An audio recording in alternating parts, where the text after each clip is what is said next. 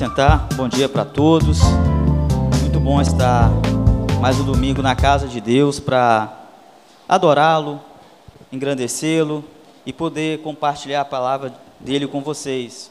Espero que a palavra dele toque no coração de vocês, assim como tocou no meu. Paz de Deus, shalom, graça e paz, paz do Senhor, que Deus esteja habitando os nossos corações, amém? Um dia desse rolou aqui na nossa igreja uma oficina de arte contemporânea, que foi muito boa, que a professora é muito competente nesse assunto. E antes da, de começar a aula, nós tivemos um momento aqui de bate-papo, e eu lembro que nós começamos a conversar sobre literatura brasileira. Estavam é, na conversa Carol, Luzi, 90, e eu também estava na conversa. A gente começou a trocar ideias sobre as nossas leituras de literatura, porque tem uma galera aqui, não é só você não, Tainara. Tem uma galera aqui que gosta de literatura, que lê, troca ideias sobre isso. Aí eu compartilhei com eles a minha experiência. Primeira vez que eu li o Vidas Secas do Graciliano Ramos. Confesso para vocês que não foi uma experiência muito legal, porque eu era um adolescente, não tinha repertório literário nenhum, fui ler aquela obra, regionalismo brasileiro, coisa e tal. Eu achei chatíssima, porque eu jovem urbano, é, capital, lendo um, um, regionalismo nordestino, e aquele negócio de, uma, de uma uma cachorra chamada cadela, os filhos não terem nome, andando no chão, terra seca, osso de animal, e o chão rachado de sol. Eu fui ler aquilo, eu falei assim, cara, não tem nada de interessante, não tem nenhuma ação, nenhuma aventura, tem nada disso. Isso é um porre, é um chato, que chatice. Porque o professor me mandou ler isso aqui. Eu achei assim, muito ruim, detestei a experiência. Mas anos depois, anos depois, já com repertório teológico, literário, com vivência acima de tudo. E quando eu fui reler a obra, a minha experiência foi diferente. Porque eu pude me colocar no lugar de um pai, de ter que andar, peregrinar por um lugar incerto, uma terra seca, desértica, sem ter o que comer, ver um filho desmaiar de fome e por causa do calor sobre as cabeças deles, e um pai ver um filho desmaiar e não saber o que fazer. Aí eu me conectei com a história. Imagine eu passando por uma situação dessa. É desesperador. Você vê as pessoas que você mais ama padecerem você não poder fazer nada. Você peregrinar para um lugar incerto, desértico. E na vida, meus irmãos e irmãs, nós vamos peregrinar por diversas paisagens. Muitas das vezes nós vamos peregrinar por paisagens bonitas, por lugares agradáveis, por lugares verdejantes, por jardins, por lugares que nos deslumbram, por praias com água limpa, com rochas. Mas às vezes na vida nós peregrinamos por terras secas, por lugares desérticos, por lugares ruins. Isso acontece não só na vida desses personagens, isso acontece na vida de todos nós. Todos nós peregrinamos pela, terra, pela existência, e não apenas nós. O Senhor Jesus também peregrinou por vários cenários, por vários ambientes, por vários uh, locais geográficos, por vários contextos. Jesus também peregrinou. No texto do Evangelho de hoje, que é o Evangelho que sempre se lê no primeiro domingo da quaresma, e esse texto tem tudo a ver com a quaresma, e vocês vão entender ao longo dessa pregação, porque nós vemos que Jesus peregrinou, foi conduzido pelo Espírito Santo para o deserto. Para que a gente possa assimilar, entender a riqueza que esse texto está nos dizendo, o que o autor quer nos comunicar, a gente precisa entender alguns panoramas, alguns contextos. O primeiro contexto, a primeira coisa que tem que estar na nossa mente é o seguinte: qual o significado da palavra deserto nas Escrituras. Nós sabemos que as Escrituras foram escritas em grego, Novo Testamento, hebraico, o Antigo Testamento, e em partes aramaico do Antigo Testamento. Coincidentemente, na época de Jesus, Jesus falava esses três idiomas. Porque Jesus, quando foi para a terra dos gentios e dialogou com a Ciro Fenícia, conversou com ela em grego, idioma no qual o Novo Testamento foi escrito. Só que na época, por herança do cativeiro babilônico, os judeus falavam aramaico. Os judeus se comunicavam em aramaico, a palavra Abba quer dizer pai, paizinho, em aramaico. Maranata é uma palavra em aramaico que estão no Novo Testamento, mas os judeus liam em hebraico e falavam às vezes em hebraico. Então nós temos que entender que, muito embora o Novo Testamento tenha sido escrito em grego, a cosmovisão que está ali é uma cosmovisão judaica. Feita essa introdução, sabe qual a palavra mais utilizada para deserto na Bíblia? É a palavra mitbar. Mitbar significa o lugar onde se ouve a voz de alguém. Memorizem isso aí. Memorizem isso aí. Mitbar é o lugar onde se ouve a voz de alguém. De novo, mitbar é o lugar onde se ouve a voz de alguém. Outro contexto que nós temos que considerar é, tá, isso foi no deserto. Mas que paisagem é essa? O Tiago, que vai me ajudar a pregar, coisa que a Su fez diversas vezes aí, aqui, ó, nos últimos anos. Hoje o Tiago vai me ajudar a pregar. O Tiago vai nos colocar um vídeo muito curto, eu sei que a qualidade da imagem não é a melhor, mas era um vídeo que não tem propaganda, que não tem, é, que não é muito longo, é um vídeo curto que vai nos mostrar como que é esse território hoje, que é o território onde Jesus teve essa experiência de ser conduzido para o deserto e do e do diabo chegar lá para tentar Jesus. É nessa região aí. Pode rolar, meu irmão.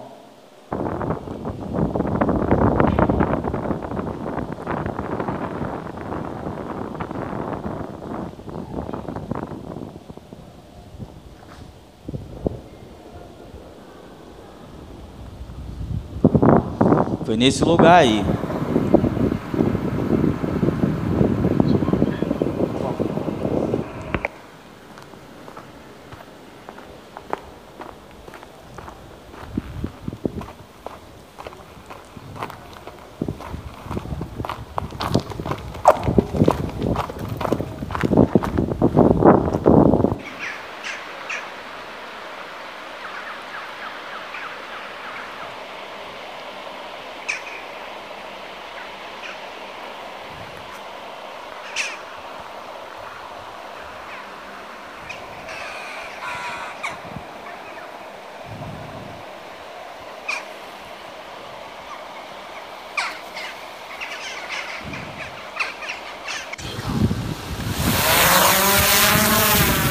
Beleza, mano.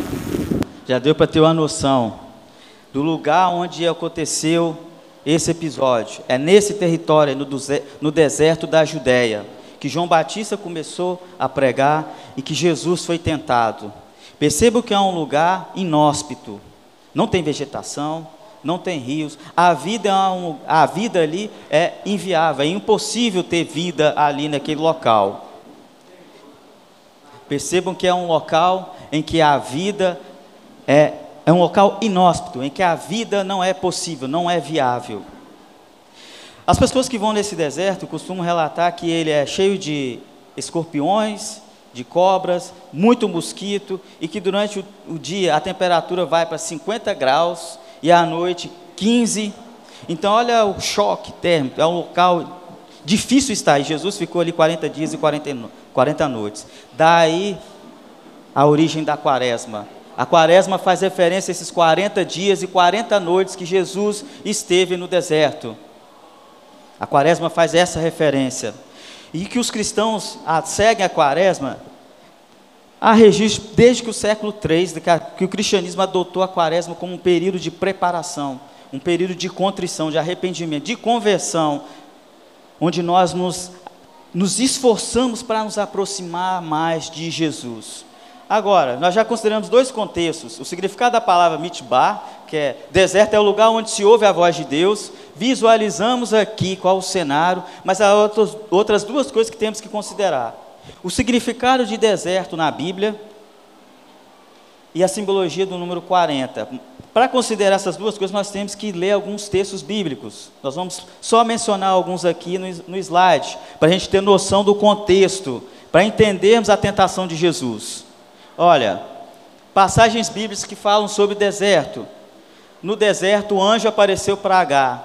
Gênesis 16, versículo 7. O anjo do Senhor encontrou H perto de uma fonte no deserto. Agora, vamos lembrar aí: deserto é o lugar onde se ouve a voz de alguém. No deserto, um anjo apareceu para H e falou com ela que a injustiça que ela estava, que a injustiça que estava se abatendo sobre ela não ficaria assim, que ela seria cuidado por Deus, cuidada por Deus, que ela e Ismael seriam cuidados por Deus.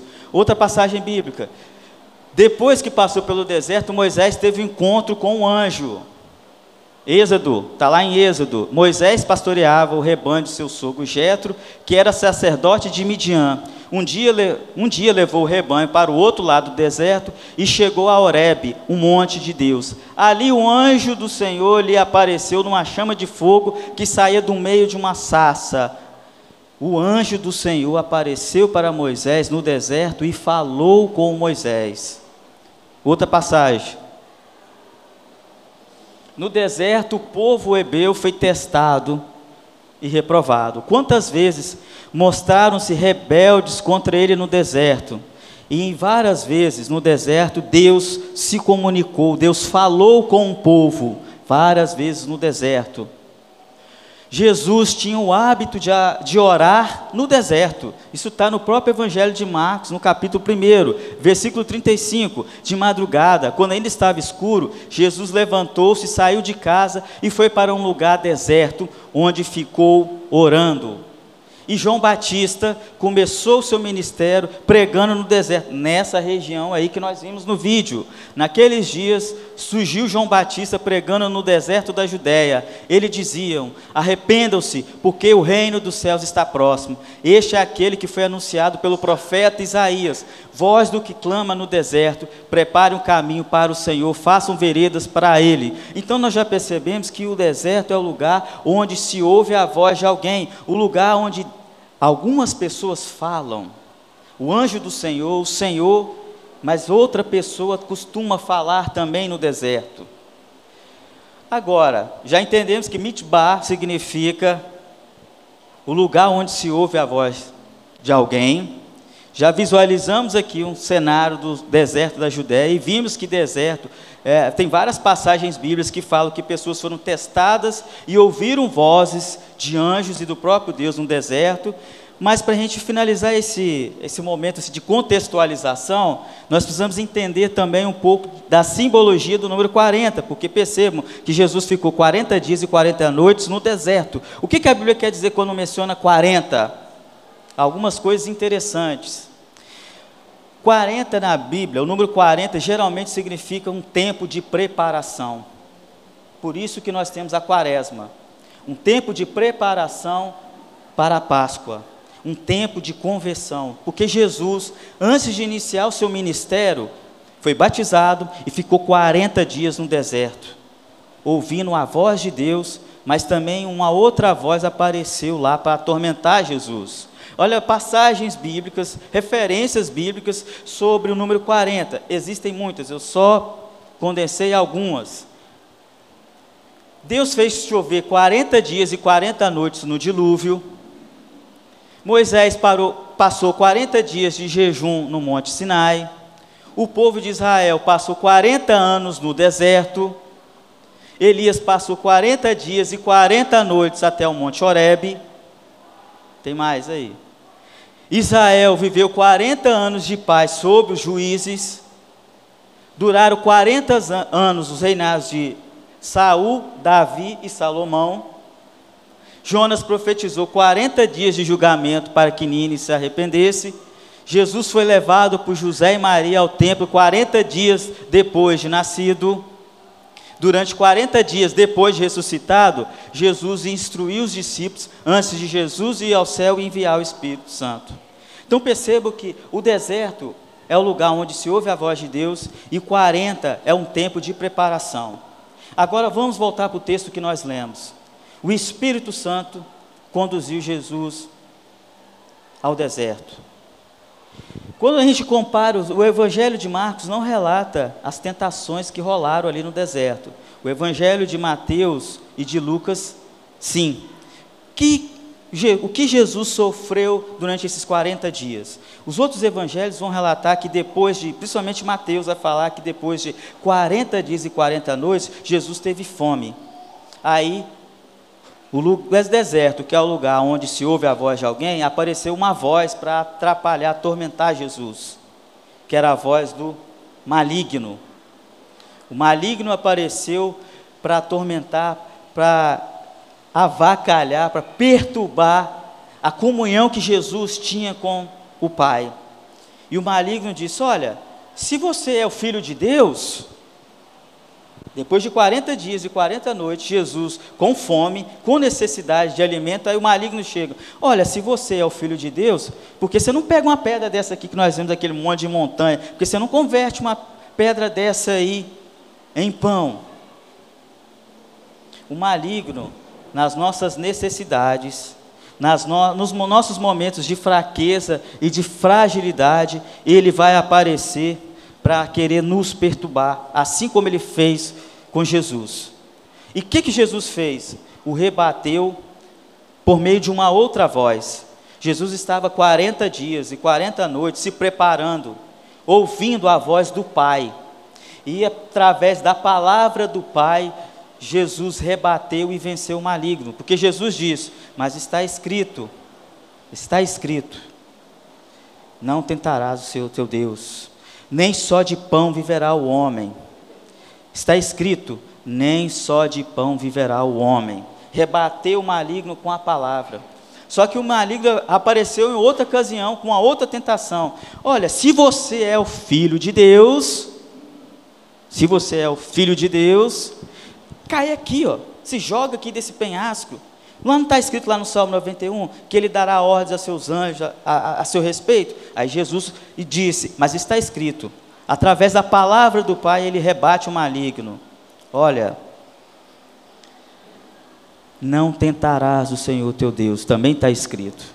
E o maligno chega por último e fala: Olha, todos os reinos do mundo são meus, me adora, me adora, que eu darei esses reinos para você. Mas é até piada, porque Jesus é o grande rei, Jesus criou todas as coisas que o apóstolo Paulo diz, e ele veio para inaugurar o reino de Deus. E o maligno chega, eu te dou os reinos, mas Jesus veio com o propósito de inaugurar o reino de Deus. E é através da palavra que o maligno, que Jesus derrotou o maligno. O maligno, nessa quaresma, ele vai te tentar, com estratégias semelhantes a que ele usou contra Jesus nas suas fragilidades, nos seus momentos de fraqueza, ele vai te tentar. Ele vai te tentar, muitas vezes, te fazendo duvidar, ele vai querer te semear dúvidas no seu coração. Gente, existe uma dúvida que ela é legal, que ela é boa. A dúvida filosófica é interessante, porque a dúvida filosófica é a suspensão do juízo e de julgamento é a busca por conhecimento, é a busca por verdade. Em tempos de desinformação, a dúvida como método filosófico ela é útil, porque muitas vezes as pessoas estão cheias de falsas certezas, acham que sabem aquilo que não sabem, e às vezes elas precisam ser confrontadas e direcionadas para um momento de dúvida, para ela se questionar: será que eu sei mesmo? Isso é útil. Isso é salutar. Mas existe um tipo de dúvida que é diabólica. Um tipo de dúvida que é diabólica. Ah, Jesus não me ama. Isso é uma dúvida diabólica. Ah, eu tenho fé em Cristo, me converti de verdade, aceitei Cristo de verdade, batizei, confirmei, mas eu não tenho certeza da minha salvação. Será que eu sou de Deus mesmo? Isso é uma dúvida do maligno. Será que Deus me chamou mesmo para essa obra? Será que Deus me vocacionou mesmo? Será que esse chamado que eu acho que eu tenho vem de Deus? Isso é uma dúvida do maligno. E o maligno vai querer te envaidecer. Essa sempre foi uma estratégia que ele usa, usou com Adão e Eva. Se comeres do fruto, sereis iguais a Deus. O maligno gosta de nos atacar nas nossas fragilidades, de encher dúvidas em nós, mas também de, de nos fazer nos ensorbebecer. Toda pessoa que se acha demais está cheia do maligno. Toda pessoa que é prepotente, arrogante, se julga melhor que as demais, está cheia do maligno. Porque o nosso Senhor ele é manso e humilde de coração. O nosso Senhor ele é tratável, ele acolhe a todos. Nós como cristãos somos amantes do saber, sim. Aliás, universidades foram elegidas, construídas por cristãos. Por uma razão simples. Os cristãos queriam saber, já que Deus é o Criador, quanto mais nós sabermos, conhecermos sobre a criação, mais nós vamos conhecer o próprio Criador. Para o cristão, o estudo é uma disciplina espiritual é uma necessidade, é uma obrigação estudar para conhecer mais, porque assim eu conheço mais o Criador. Mas o estudo não nos deixa arrogantes, nos deixa humildes. Por quê? O universo daquilo que a gente desconhece é imenso, é inabarcável. Então a gente estuda para diminuir a nossa ignorância, para ser mais humildes. Todo aquele que sabe mesmo é humilde.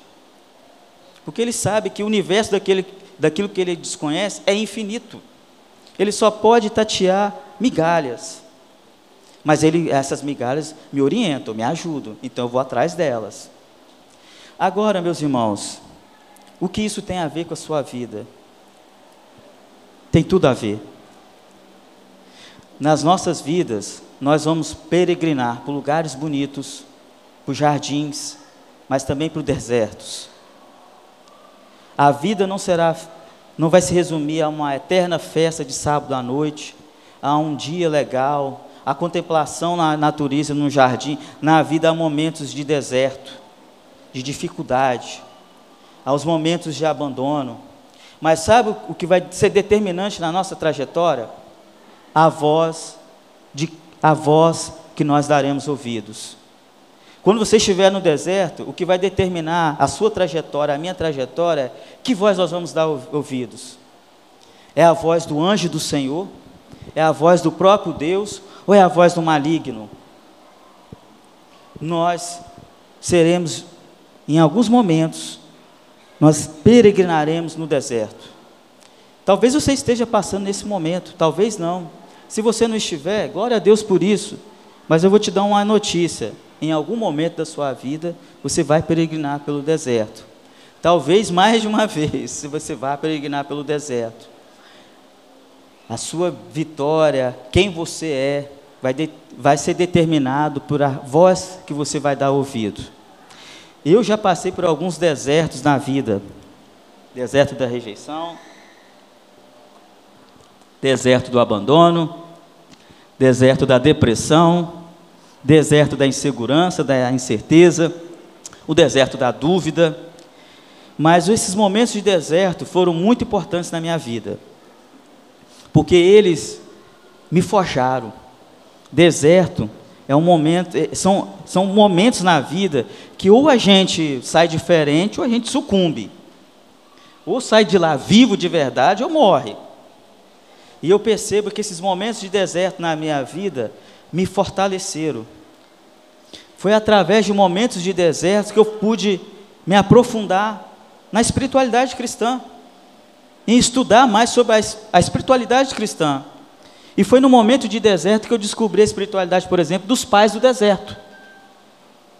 Existe na tradição cristã a espiritualidade dos pais do deserto, que foram homens e mulheres que por volta do século III ou século IV, diante da corrupção do império romano, se afastaram do convívio social, não para simplesmente serem pessoas distanciadas da convivência social, mas para se, se afastaram da convivência social para se aproximarem de Deus. E os pais do deserto, eles nos ensinam muito, eles que nos ensinaram a espiritualidade contemplativa, por exemplo, que eles que desenvolveram a oração contemplativa, que é você pegar um texto do Salmo ou um texto do Evangelho e ficar repetindo, ruminando, ruminando. Eles lidaram com várias questões. As duas principais foram: tá, apóstolo Paulo fala para a gente orar sem cessar. Como é que eu cumpro isso? Porque não dá para ficar de mãos levantadas o tempo todo orando. Não dá para ficar de joelho o tempo todo orando. Como é que eu consigo orar sem cessar? E aí eles desenvolveram esse método de oração, que é repetir várias vezes durante o dia textos bíblicos, geralmente de salmos ou do evangelho. Porque ao repetir, a sua memória vai gravar isso e, e em ocasiões inesperadas da sua vida, esses textos vão vir à sua mente e eles vão ser a voz de Deus falando com você. Já repararam que às vezes você tem um vizinho que, tem um, que ouve músicas chatas, músicas que não prestam, músicas ruins, e aquele negócio, que, músicas que você detesta, mas de tanto seu vizinho ouvir, aquilo fica na sua cabeça, e quando você está, sei lá, tomando um banho, vem a diacho da música para te perturbar. É isso, e a nossa mente, ela ela é assim, de vez em quando vem a, a, a memória, essas, essas mensagens, essas vozes, esses trechos, essas músicas. E por isso que os pais do deserto vieram com essa proposta. Memorize textos bíblicos, porque esses textos, na hora da tentação, eles vão vir na sua cabeça. Porque o que, que eles, eles cunharam além disso? Outra coisa. Para, eles, nós somos tentados pelo logismoi, que o logismoi impede nós chegarmos a Ezequiel. O que, que são logismoi? Explico, gente.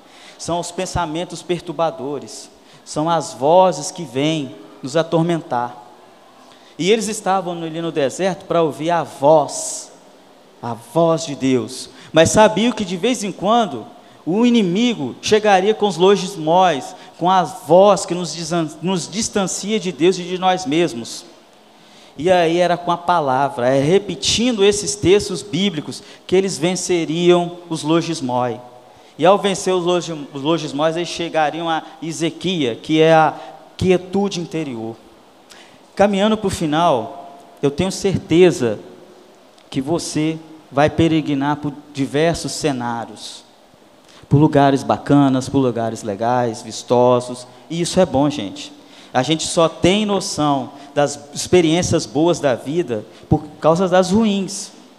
A gente só sabe discernir o belo por causa das coisas ruins.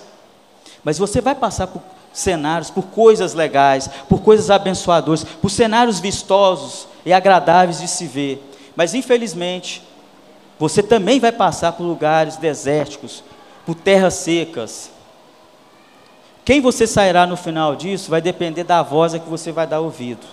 Eu sugiro, ouça a voz de Deus, ouça a voz de Cristo. Jesus padeceu todos esses tormentos no, no deserto para dizer: Eu conheço esse caminho, esse deserto que você está passando, eu conheço, eu sei muito bem o que, que é isso, mas ouça a minha voz.